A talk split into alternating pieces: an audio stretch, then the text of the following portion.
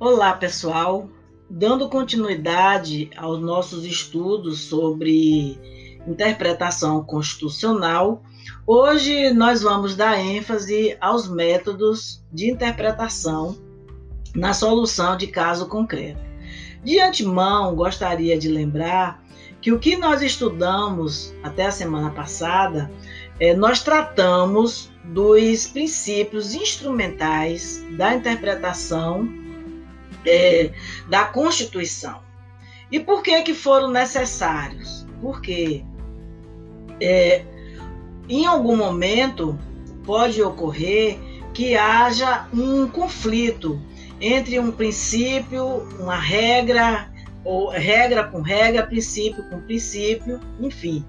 Então, o intérprete vai dispor é, do princípio instrumental é, que vai é, harmonizar esse, esse conflito, que é o princípio da harmonização ou da concordância prática. Dentre outros, também, em princípio, nós estudamos instrumentais, por exemplo, a supremacia da Constituição, a força normativa da Constituição.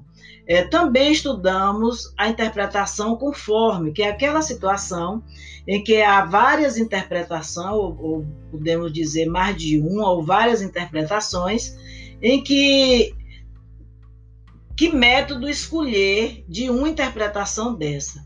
Então, dentro de uma análise, vai se escolher a interpretação que mais esteja condizendo com a Constituição. Pois bem, ali são princípios instrumentais, ou seja, aqueles princípios é, dos que eu já citei aqui, eles servem apenas para a interpretação das normas constitucionais. Ele não tem nenhum conteúdo jurídico, é apenas uma orientação interpretativa. Mas ao lado desses princípios, nós temos os métodos da interpretação constitucional, que é o resultado de uma construção teórica que veio, vem se é, somando ao longo do tempo, de modo que o intérprete tem ao seu dispor alguns métodos que nós vamos falar daqui a pouco.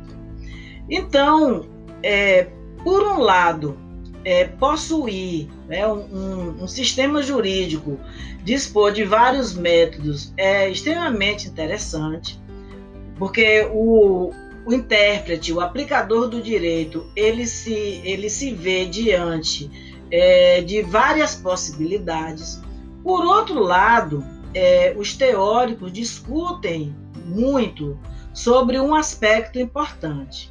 Não há um critério que possa validar quando o intérprete escolhe método A ou método B, enfim, não há uma forma é, de saber qual critério será aplicado ali. Então, sempre fica muito aberto é, ao entendimento, à inteligência desse intérprete, que ele, obviamente, vai fazer essa escolha diante do caso concreto.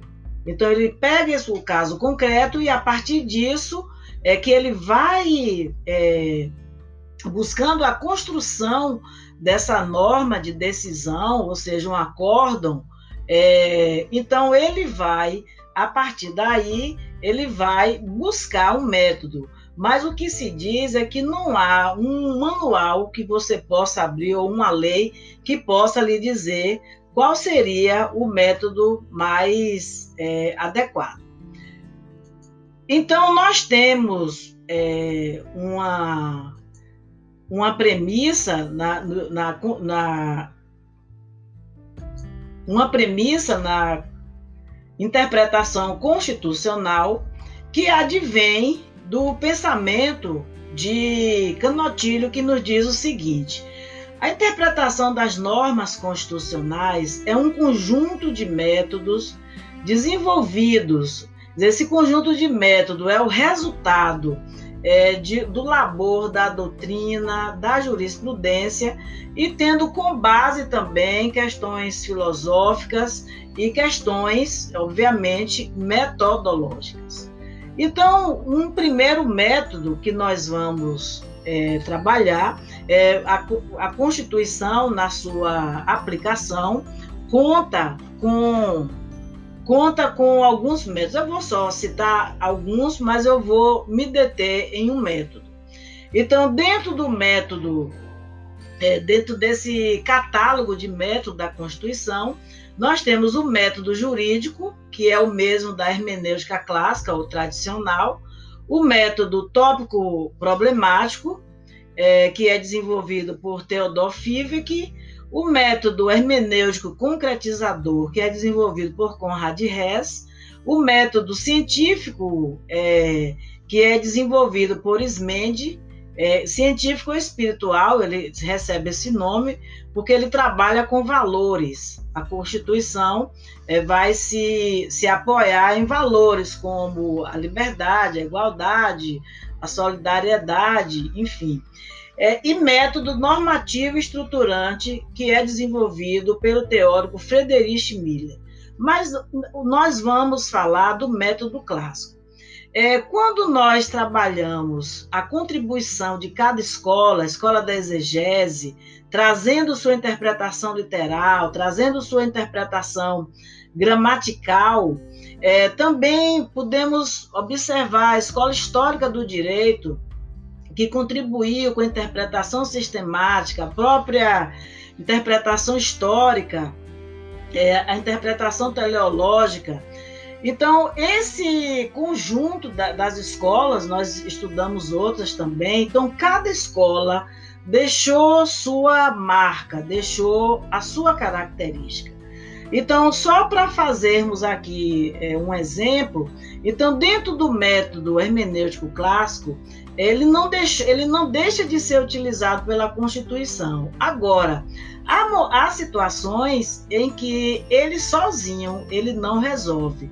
É, na semana passada, nós estudamos em sala é, alguns aspectos da DPF é, 132, que é, é uma ação é, de descumprimento de preceito fundamental, portanto, a DPF 132, que fala é, do reconhecimento de casais homoafetivos. Pois bem, é, dentre vários métodos que nós vamos ter oportunidade de, de observar em aula, é um método que foi utilizado para resolver, para dirimir a questão do é, do reconhecimento da união afetiva foi exatamente é, o método que trabalha com a interpretação extensiva. É, por, então, foi feito uma analogia é, dos casais é, que compartilhavam né, é, suas obrigações mútuas, os casais hétero é, então, houve uma analogia para trazer para a interpretação que, parece, que os, os casais homoafetivos tivessem esse mesmo direito.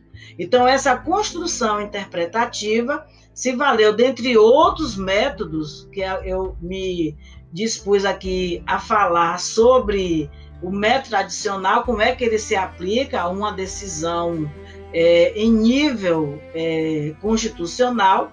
Então, ali se trouxe a interpretação extensiva, ou seja, estendeu aquele resultado é, que seria é, de um tipo é, de relacionamento para a questão da homoafetividade. Então, também em várias decisões que, que vocês é, estão aí com várias decisões para escolher uma e, e, trabalhar, identificando esse método. Então, dentro é, da DPR 132, dentre vários métodos, nós podemos observar um que é uma contribuição da escola clássica, né, das escolas clássicas, ou então método clássico, da hermenêutica tradicional.